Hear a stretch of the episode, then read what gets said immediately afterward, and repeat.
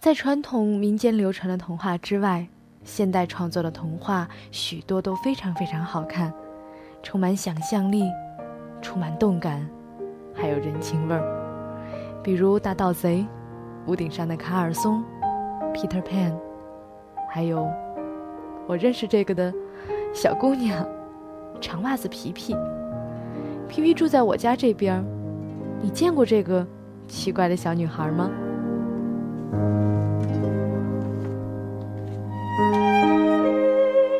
有一个小镇，一边有一个长得乱七八糟的老果园，果园里有一座小房子，里面就住着长袜子皮皮九岁，孤零零的一个人，没妈妈也没爸爸。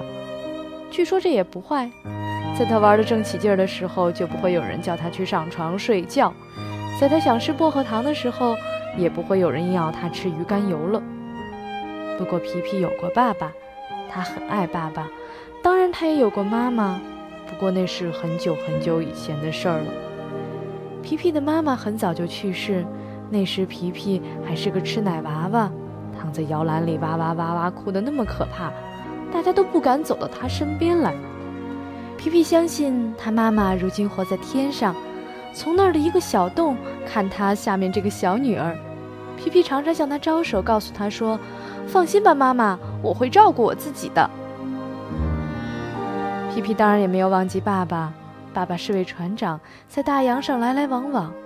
皮皮跟他一起坐船航过海，后来遇到风暴，爸爸被吹下海失踪了。可皮皮断定他总有一天会回来的，因为他怎么也不相信爸爸已经淹死。他认为爸爸一定已经上了一个荒岛，那儿有许许多多黑人的荒岛，做了他们的国王。头上整天戴着金王冠。我的妈妈是天使，我的爸爸是黑人国王。有几个孩子能有这么棒的好爸爸妈妈呢？皮皮说，心里着实高兴。等我爸爸有一天给自己造出船来，他一定会把我带去，那我就是黑人公主了。那种日子多带劲啊！于是他回到多年前爸爸买下的这座果园里的旧房子，一个人住下了。皮皮是个了不起的孩子，最了不起的是他的力气。他力气之大，全世界没有一个警察比得上他。只要他高兴，他可以举起一匹马。说到马，有时候他倒真想有匹马举举。正因为这个缘故，当他搬到刚才我们说的那个小镇，叫做威勒库拉庄的当天，皮皮就花了一个金币给自己买了一匹马。他一直想有一匹马。如今真有一匹自己的马了，他把马放在前廊里。皮皮下午要在前廊吃茶点的时候，他就一下把马举起来，放到外面的果园里。皮皮住的威勒库拉庄隔壁还有一个果园和一座小房子，里面有两个孩子，叫做汤米和安妮卡。当然，他们是和爸爸妈妈一起住的。在一个美丽的夏天日子里。皮皮第一次跨过威勒库拉庄的门槛。那天，汤米和安妮卡正好不在家。但是有一天，当他们在家里待的不知道干什么好的时候，这时威勒库拉庄的院子门打开，出现了一个小姑娘。这可是汤米和安妮卡有生以来看到的最古怪的小姑娘。这一位就是长袜子皮皮。她早晨正要出去散步，她是这副模样。